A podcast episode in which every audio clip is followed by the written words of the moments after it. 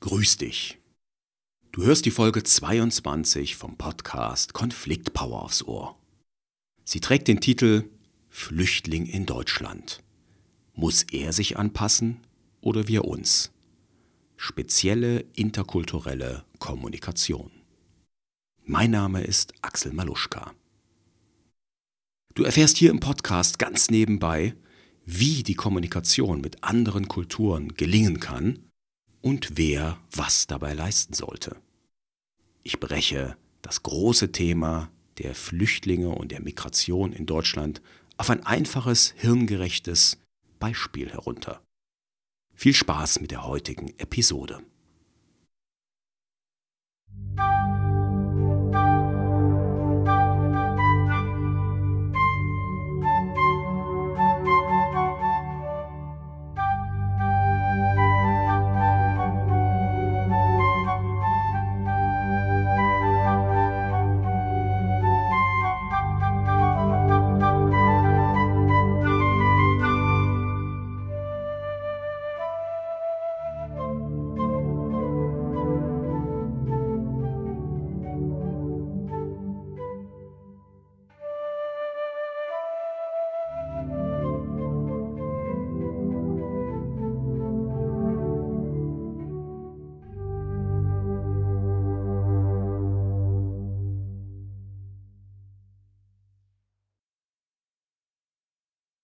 Vielleicht hast du dich gefragt, warum ich ein solch merkwürdiges Thema hier im Podcast behandle.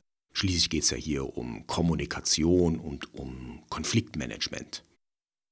Ich kann dir im Grunde genommen zwei Antworten auf diese Frage geben, warum ich das hier in diesem Podcast behandle. Die erste Antwort, mir brennt es auf der Seele. Ich will etwas zu diesem Thema sagen. Die zweite Antwort, es geht natürlich um Kommunikation. Es geht darum, wie wir miteinander umgehen, also auch mit Menschen aus anderen Kulturen. Im Endeffekt können wir sagen, Kommunikation ist Haltung. Das heißt, wie ich mich anderen Menschen und Kulturen gegenüber verhalte, so ist letztlich meine Kommunikation.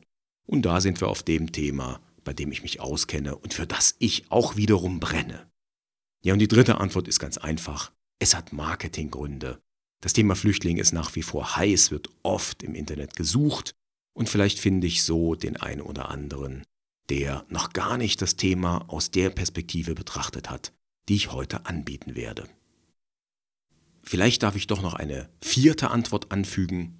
Ich kenne mich ein kleines bisschen aus beim Thema Flüchtlinge, denn ich habe bis vor, ich glaube vor drei Jahren, habe ich in sozialen Projekten gearbeitet, wo Flüchtlinge junge Flüchtlinge Arbeitsprojekte angeboten bekommen haben. Das waren Maßnahmen, wo sie miteinander arbeiten konnten.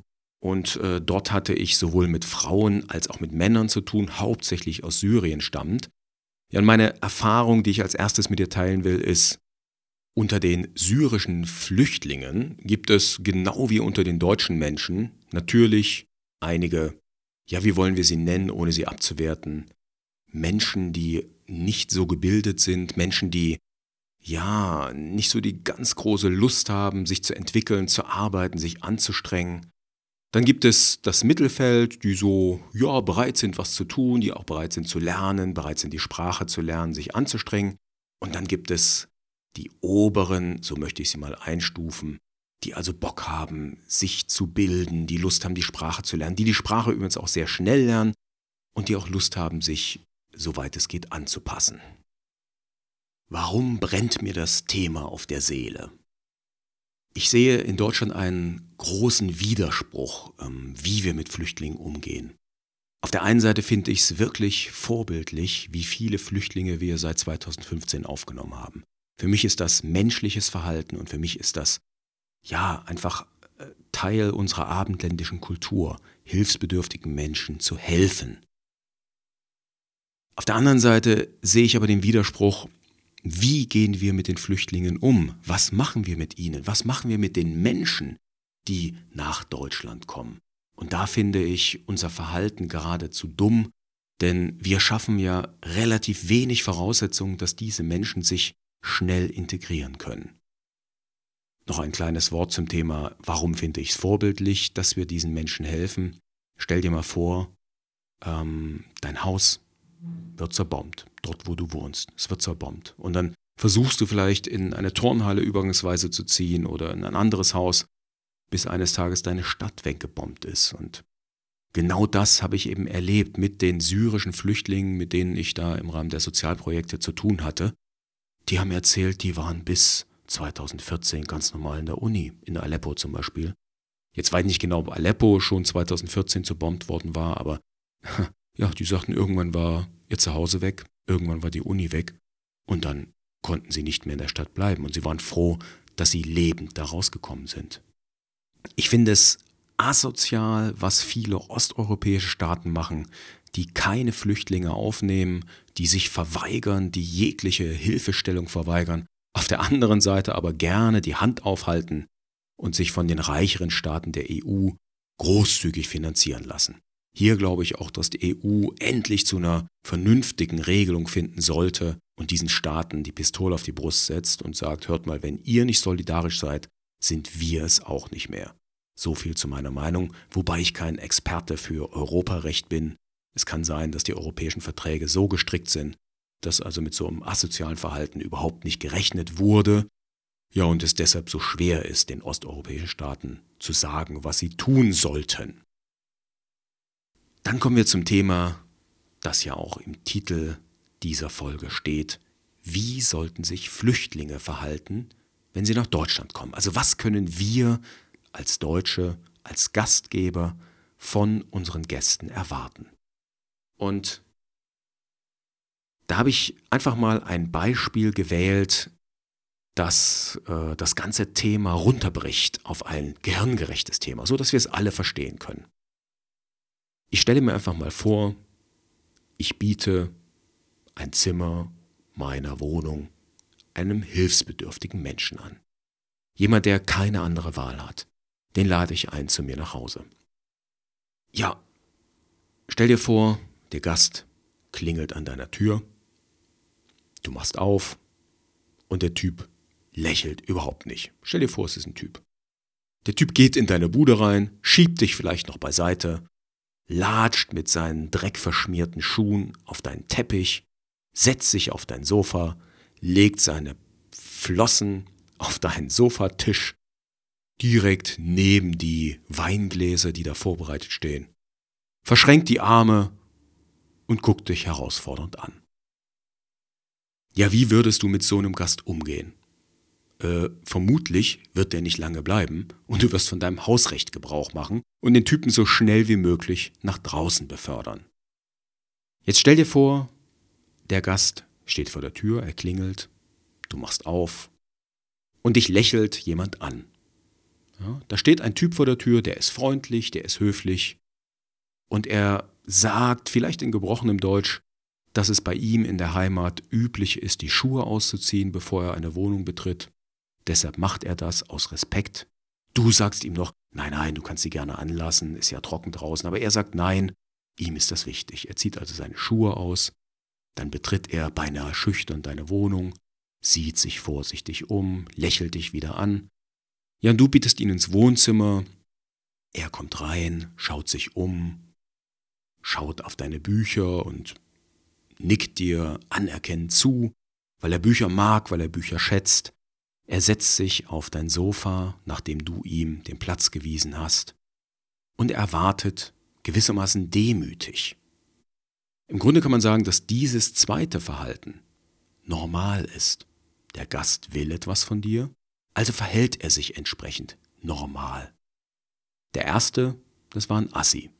Der zweite, das war ein normaler, gut sozialisierter Mensch.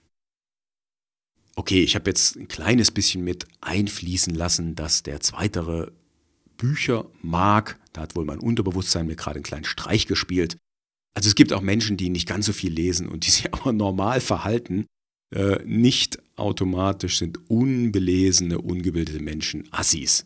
Also von daher möchte ich das hier ganz gern gerade rücken. Ja, was kann Deutschland tun? Wie sollte Deutschland Gäste empfangen? Oder anders gefragt, wie verhältst du dich, wenn Gäste zu dir nach Hause kommen.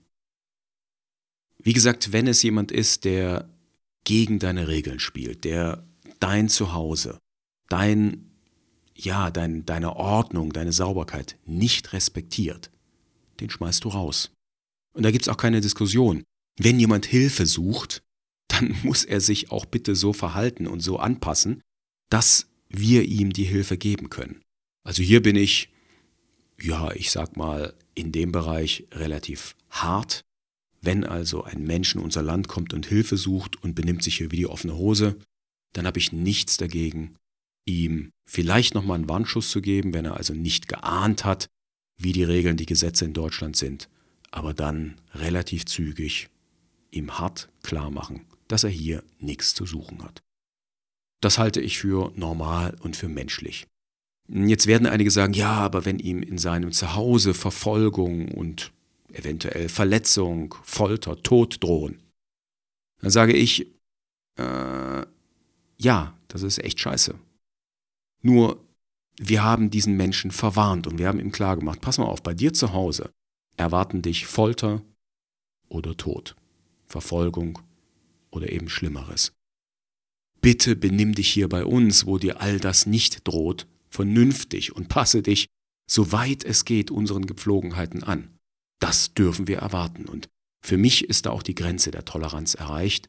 Wenn also sich jemand weiterhin entgegen den Gepflogenheiten seines Gastgebers verhält, habe ich da ehrlich gesagt kein Mitleid mehr.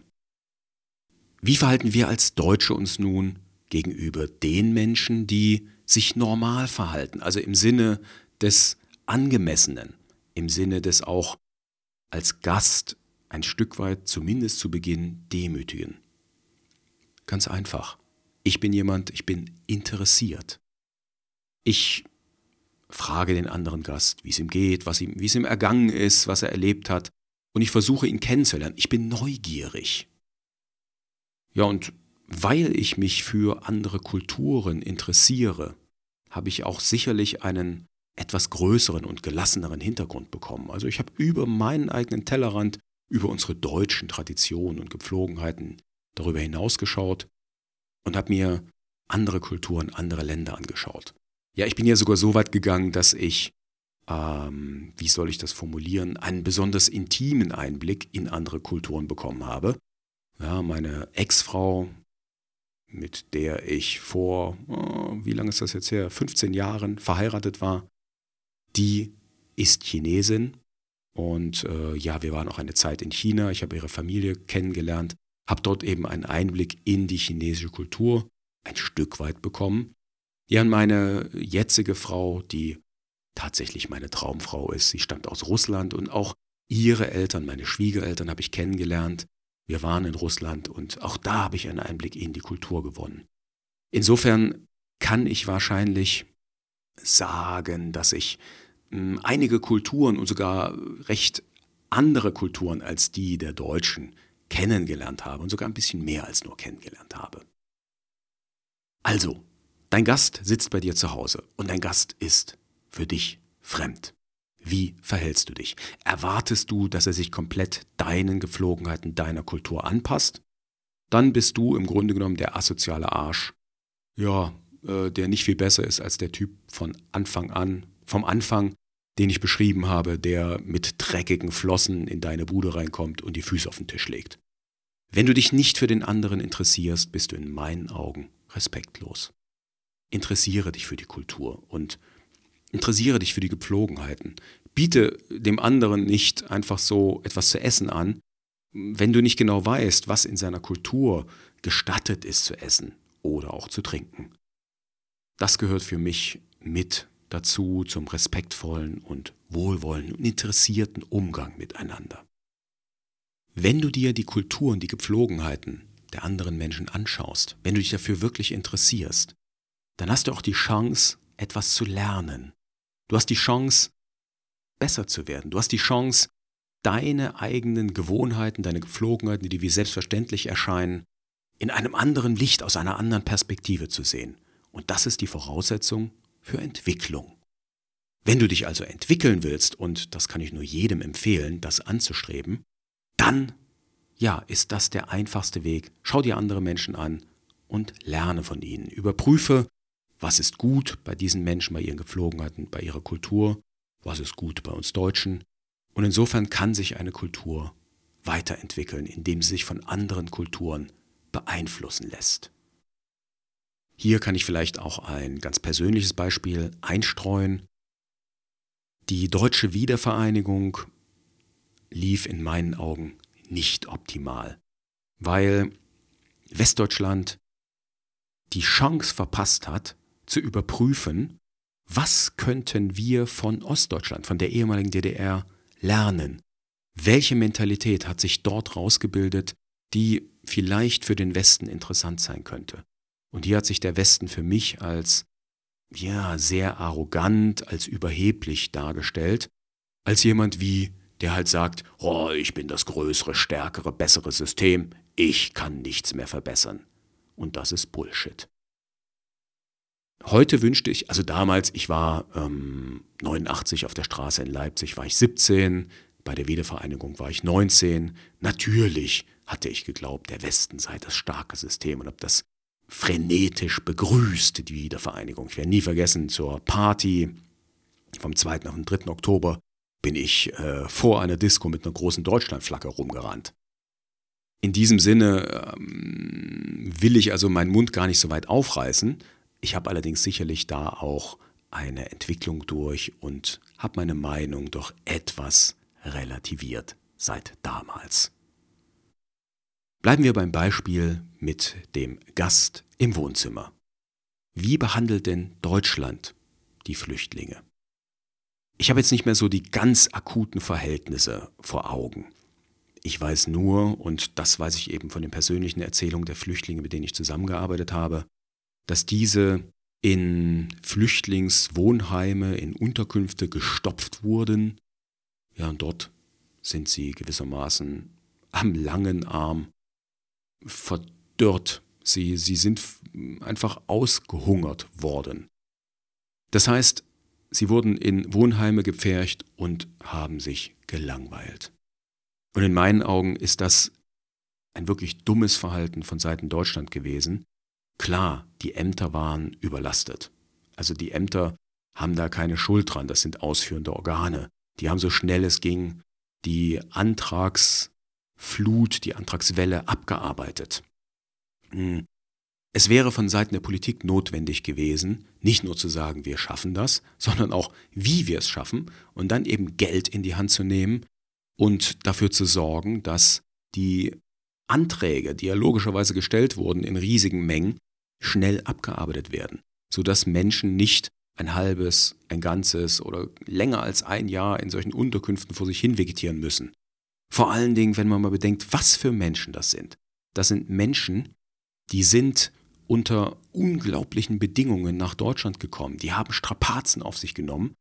Die können wir hier in Deutschland überhaupt nicht einschätzen. Und diese Leute sind hier, ja, und sie sind happy, dass sie hier sein können. Warum geben wir diesen Menschen keine Arbeitsgelegenheiten? Warum geben wir kein, keine Arbeitsmöglichkeit? Warum ist hier die Verwaltung so riesengroß und stark, dass erst einmal alle erfasst werden und ordentlich verwaltet werden müssen? Das finde ich persönlich zum Kotzen.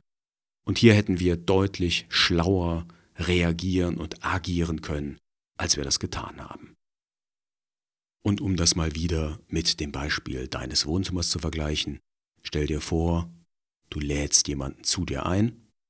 Ja, und anstatt ihn ins Wohnzimmer zu bitten, lässt du ihn im Flur stehen, gibst ihm eine Wartemarke und sagst, wenn seine Zahl aufgerufen wird, dann darf er ins Wohnzimmer kommen. So ungefähr haben wir die Flüchtlinge, die hilfesuchenden Menschen behandelt.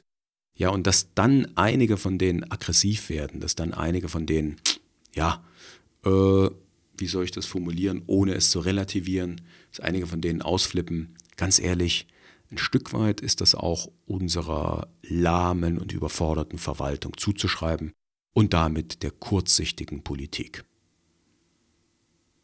Was sollten wir Flüchtlingen versprechen? Wir sollten ihnen versprechen, dass sie hier bleiben können, bis in ihren Ländern der Krieg vorbei ist und bis die Länder so weit wieder aufgebaut sind, dass man dort ein lebenswertes Leben vorfindet. Ähm, wir sollten parallel natürlich alles dazu tun, dass der Krieg beendet wird, beispielsweise in Syrien. Und wir sollten danach versuchen, dort wieder aufzubauen. Klar ist da die Frage, äh, da in Syrien beispielsweise Russland mitmischt, wie viel Macht hat Deutschland überhaupt dort einzugreifen und dort dafür zu sorgen, dass der Krieg aufhört. Hm, hier gilt es nicht nur auf Syrien zu schauen in meinen Augen, sondern auch auf viele andere Länder. Beispielsweise ist die Agrarpolitik der EU, ähm, wie soll man es nennen, sie ist im Grunde genommen schizophren, weil wir die einheimischen Agrarprodukte so weit subventionieren, dass die günstig nach Nordafrika verkauft werden kann oder überhaupt nach Afrika und die heimischen Landwirte dort mit unseren Preisen nicht mehr mithalten können. Das macht natürlich die Preise und die Märkte in Afrika beispielsweise kaputt. Ja, und wenn ein Mensch keine Gelderwerbsgrundlage mehr hat, keine Ernährungsgrundlage, dann wird er wegziehen von sich zu Hause und dorthin gehen, wo er eine Grundlage findet. Und das ist zum Beispiel in Europa. Also in dem Sinne sollten wir auch unsere gesamte Politik etwas ganzheitlicher gestalten. Dann komme ich nochmal zum Thema Kultur. Das heißt, wie sollten wir generell mit fremden Kulturen umgehen? Ich hatte da letztens eine interessante Diskussion auf Facebook. Dort hatte ein Bekannter gepostet, dass es in einigen afrikanischen Staaten zur Kultur gehört, den Mädchen, wenn sie zur Geschlechtsreife gelangen, die Brust abzubinden. Hintergrund ist, dass eben dann die Brust nicht so wachsen soll und damit die Männer nicht geil auf die Mädchen werden. Ich glaube, das ist in etwa eine ähnliche Begründung wie die für die Verschleierung von Frauen. Dort wird eben unterstellt, dass die Männer, sobald sie das Haar einer Frau sehen, sich nicht mehr beherrschen können und über die Frau herfallen. Ähm, ich finde beide Begründungen eher schwachsinnig. Meine persönliche Meinung. Ja, und in dieser Facebook-Diskussion sagte der Bekannte, dass wir als multikulturelle Nation ähm, ja so eine Kultur und deren Praktiken auch tolerieren müssten. Er ist dagegen, deshalb sei er, ich weiß nicht mehr genau, was er gesagt hat, ich glaube Kulturnazi, sowas in der Art. Naja, ich habe dann gesagt, ähm, wir müssen als Kultur nicht alles tolerieren. Also dort, wo Menschen verletzt werden, wo sie eingeengt werden, dort ist die Grenze meiner persönlichen Toleranz erreicht. Er hat mir dann vorgeworfen, dass äh, ich in meiner Argumentation hm, ja nicht stichhaltig wäre. Ich weiß auch nicht, was er danach gemacht hat. Also er hat mir noch verschiedene andere Dinge unterstellt. Die Diskussion brach dann auch relativ schnell ab, als ich um Klärung gebeten habe. Sei es drum. Ich habe meine Meinung zum Ausdruck gebracht, dass wir andere Kulturen natürlich respektieren sollten, solange sie nicht verletzend sind und solange auch einzelne Teilnehmer anderer Kulturen nicht missionierend auftreten. Ich habe etwas gegen alle Leute, die mir beibringen wollen, wie ich zu leben habe. Deshalb ähm, bin ich auch kein Freund der Religionen, weil die meisten Religionen, die dann irgendwann institutionell werden, fangen an zu missionieren, weil sie ja glauben, die Wahrheit über ein gutes Leben zu besitzen. Hier bin ich froh, dass wir in einem Land aufwachsen, das Religionsfreiheit hat, beziehungsweise auch die Freiheit, mir meinen ganz eigenen Glauben zu stricken. Und ähm, in diesem Sinne ziehe ich die Grenze dort, wo andere mich zu missionieren versuchen. Ich habe also in besagter Facebook-Diskussion mich dagegen ausgesprochen, eine andere Kultur oder überhaupt irgendeine Kultur als überlegen zu bezeichnen. Und dennoch nehme ich eine Bewertung vor, hm, wie gut mir eine Kultur gefällt, so möchte ich es mal formulieren. Und da bin ich froh, dass ich in einer Kultur, in einem Land lebe, in dem mir die Kultur sehr gut gefällt, weil wir hier relativ gute Rahmenbedingungen geschaffen haben, wobei Luft nach oben ist. Was bedeutet gute Rahmenbedingungen? Was bedeutet für mich eine gute Kultur? Für mich bedeutet es, dass wir die Voraussetzungen dafür schaffen, dass jeder einzelne Mensch innerhalb der Kultur, innerhalb des Landes Lebensfreude empfinden kann. Und äh, da sind wir dann auch schon bei der Frage, wieso ist in Deutschland Luft nach oben? wenn ich mich so umschaue, äh, dann sehe ich nicht ganz so viel Lebensfreude. Also da gibt es Länder, die sind da deutlich vor uns. Wie schaffen wir Lebensfreude? Wie entsteht Lebensfreude? Ich will da gar nicht zu tief ins Thema einsteigen, das ist was anderes. Aber mal grundsätzlich gesagt, wenn wir die Möglichkeit schaffen, dass möglichst viele Menschen ihre Grundbedürfnisse befriedigt sehen und befriedigen können. Und der Punkt ist, ich glaube, in Deutschland können wir die befriedigen, nur interessanterweise machen es viele Menschen nicht.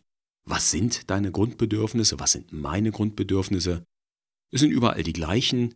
Es gibt einmal die physischen Grundbedürfnisse, ja, das, das Bedürfnis nach Essen und Trinken, nach einem Schlafplatz, nach einem Dach über dem Kopf und nach Sicherheit. Und dieses Bedürfnis haben wir in Deutschland weitgehend befriedigt. Die Psychologen nennen dann noch vier psychische Grundbedürfnisse.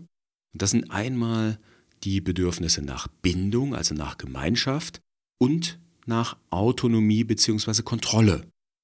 Hier mh, mm, sehen wir auch schon einen inneren Konflikt, der von jedem Menschen ja gelebt wird im Grunde genommen, weil er in uns drin ist. Wir wollen einerseits Gemeinschaft haben, andererseits aber autonom sein. Und der Hirnforscher Gerald Hüther hat das mal so wunderbar zusammengefasst. Der Mensch will in Gemeinschaft verbunden wachsen. Also wir wollen uns entfalten, entwickeln, aber gleichzeitig Verbundenheit spüren, die uns nicht einengt, sondern genügend Freiraum gibt. Das ist also sozusagen die soziale Ebene der Grundbedürfnisse. Und dann gibt es dann noch die andere Ebene. Ähm, da haben wir auf der einen Seite das Bedürfnis nach Lustgewinn bzw. Unlust oder Schmerzvermeidung. Und auf der anderen Seite haben wir das Bedürfnis nach Selbstwerterhöhung bzw. Anerkennung. So, jetzt möchte ich, wie gesagt, auf diese Grundbedürfnisse gar nicht weiter eingehen. Äh, wir können aber im Grunde genommen jede Kultur mal daraufhin abklopfen, ob sie die Grundbedürfnisse tatsächlich erfüllt, ob sie sie respektiert. Und äh, hier kann ich sicherlich feststellen, dass eine Kultur, die beispielsweise die Autonomie vom Geschlecht abhängig macht, hm, sicherlich als nicht so günstig für den Einzelnen anzusehen ist. Ja, also äh, wenn wir uns beispielsweise das Mittelalter in Europa anschauen oder eben auch heute einige Länder im arabischen Raum, dann äh, können wir feststellen, dass da Frauen deutlich benachteiligt wurden. Oder auch wenn wir ein bisschen weiter nach zurückschauen in die Zeiten der Sklavenhaltergesellschaft. Auch hier gab es viele Menschen, die in ihrer Autonomie extrem eingeschränkt waren, nämlich genau die Sklaven. Und auch diese Gesellschaftsformen sind sicherlich als nicht so günstig anzusehen, beziehungsweise schon aus moralischen Gründen abzulehnen.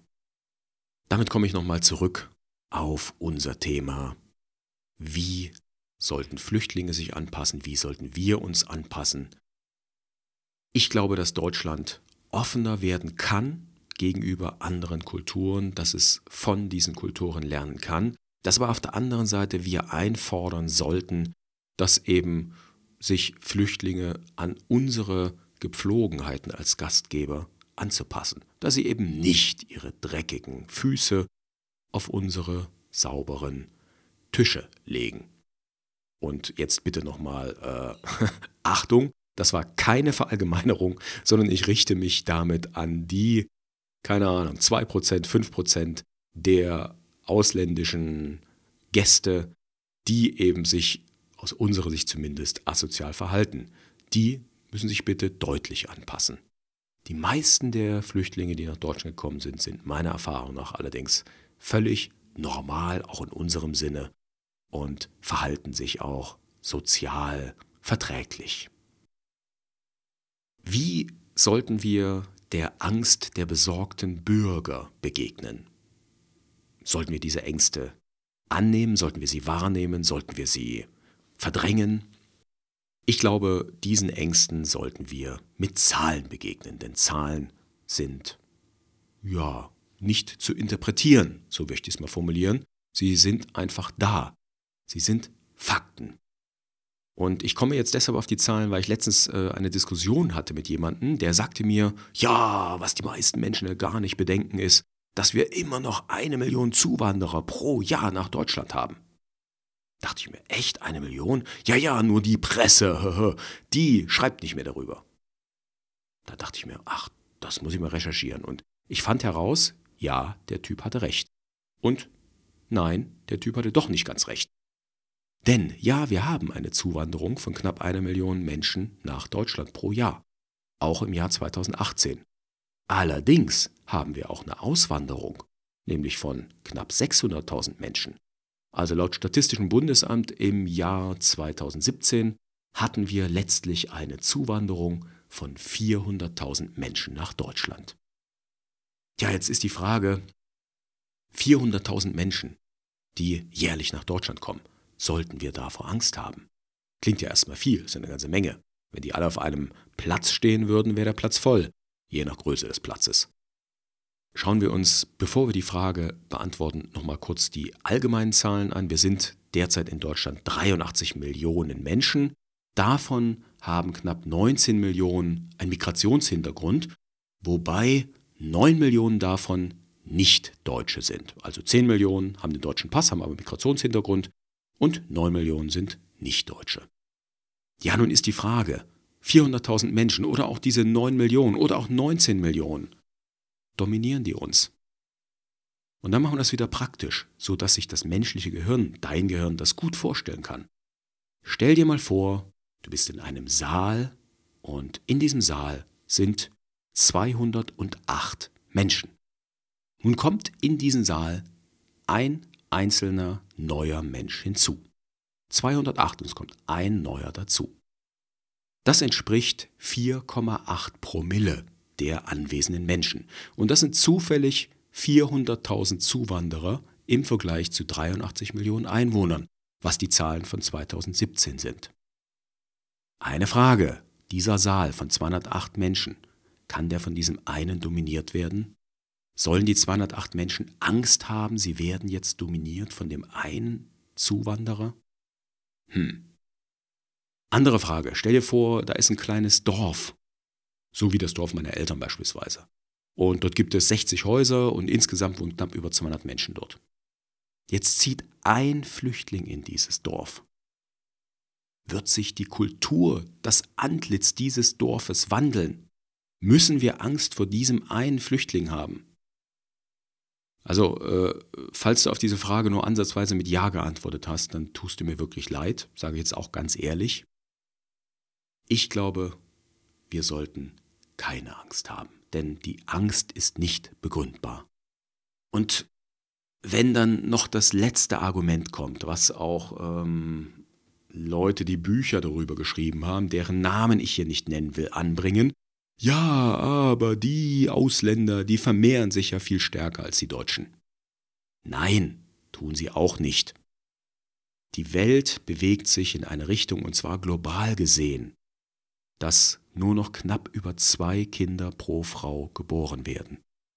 Dazu empfehle ich dir ein ganz hervorragendes Video auf YouTube, äh, gehalten von Hans Rosling.